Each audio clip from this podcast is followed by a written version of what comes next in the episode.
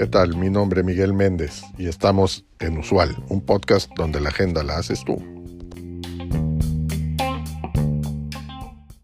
En el portal topdrivers.com, drivers con Z, Bernard Freixenet publica un artículo titulado Los mejores pilotos de Fórmula 1 de la historia. Se enlistan 15 nombres.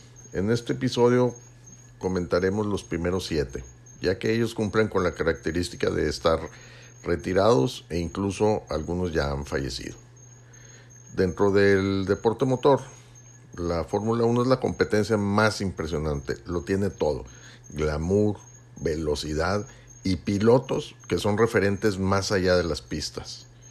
Siempre se ha mencionado que al mundo del motor no entran los mejores, sino los mejor patrocinados. Pero aún así, si eres un mal piloto, no estarás en la parrilla. Ahí solo están los mejores y el nombre de solo algunos quedará escrito en letras de oro, convirtiéndose en leyendas de este deporte. Por el asfalto de los circuitos han vivido grandes gestas protagonizadas por grandes leyendas que han dejado grandes legados. Senna, Schumacher y Fangio convirtieron la Fórmula 1 en algo más que una competición. Se apagan las luces, rugen los motores, arranca el Gran Premio, la carrera reñida, los pilotos se exprimen al máximo para puntuar y empiezan las hostilidades. ¿Qué está en juego?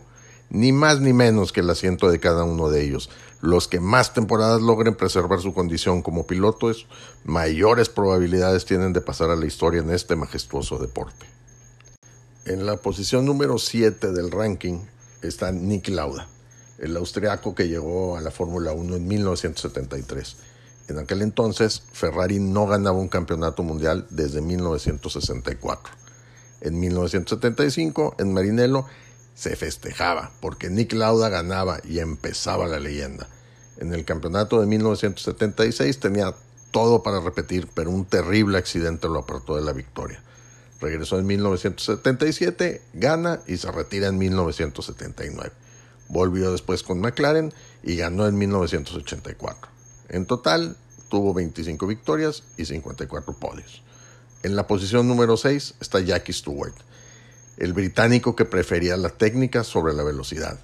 Él ganó en 1969, 1971 y 1973.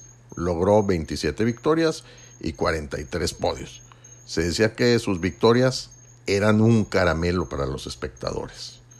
En la posición número 5 tienen a Jim Clark, quien simplemente tenía el don de batir todos los récords. Conquistó los campeonatos de 1963 y 1965. En 1968 murió disputando una carrera de Fórmula 2 en Hockenheim. En la cuarta posición encontramos a Alan Prost, el francés que recibió el apodo de El Profesor. En su etapa en Renault, que fue de 1981 a 1983, aprendió a ganar carreras, después en McLaren aprendió lo que es la mala suerte y con esos conocimientos fue campeón en 1985, 1986, 1989 y 1993. Sus duelos con Ayrton Senna eran luchas a cuchillo entre la fuerza del brasileño y la inteligencia del francés. En su carrera dentro de la Fórmula 1 alcanzó 51 victorias y 106 podios. En la posición número 3 está Juan Manuel Fangio. El argentino fue el primer campeón de la era moderna de la Fórmula 1. Comenzó 51 carreras entre 1950 y 1958. Ganó 24 casi la mitad. Es una locura esa estadística. Corrió para Alfa Romeo, Maserati, Mercedes y Ferrari.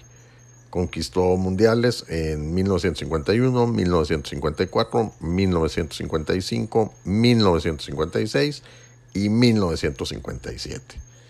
En la posición número 2 está Michael Schumacher, el alemán que era imbatible Empezó en 1991 con el equipo Benetton, ganó los títulos de 1994 y 1995. Pasó después a Ferrari, en donde del 2000 al 2004 nadie se le comparaba ni le hacía sombra. Alcanzó 91 victorias y 155 podios. Fue un auténtico ídolo de las masas. Y en la posición número uno encontramos a Ayrton Senna, quien tenía un solo objetivo, ganar. Para él no había excusas. Consiguió los títulos de 1988, 1990 y 1991. Sus peleas en la pista con Alan Prost se volvieron míticas. Murió en un accidente en el circuito de Imola en 1994 y a partir de entonces se ha abierto el debate sobre si ha sido el mejor de la historia. Alcanzó 41 victorias y 80 podios. En el artículo se menciona fuera del ranking los logros de Lewis Hamilton, quien sigue activo en la temporada 2022 y a quien sin duda la historia le dará el debido lugar entre los mejores pilotos de la historia moderna de la Fórmula 1. En la plataforma Netflix hay un documental sobre Juan Manuel Fangio, en el que se presenta el resultado de un estudio que me parece muy atinado, ya que se genera una equivalencia para diferentes variables, ya que pues no es lo mismo un vehículo y un circuito de 1956 a los del año 2022. En dicho estudio resulta que científicamente el mejor piloto de Fórmula 1 de todos los tiempos es Juan Manuel Fangio. Vean la serie, es, es interesante. Sin duda también en la conocida frase de religión, política y fútbol nunca se encontrará un consenso, habrá que incluir a la Fórmula 1, porque todo aficionado tiene su propio criterio.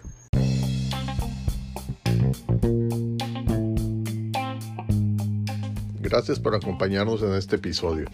Te recuerdo seguirnos y darnos like. Es de suma importancia para el desarrollo de este proyecto. Así como también te pido que nos dejes tu mensaje de voz en el cuerpo de este podcast con el tema que quieras que tratemos en los siguientes episodios o que nos envíes un mensaje directo en nuestro Twitter arroba usual un podcast. Hasta la próxima.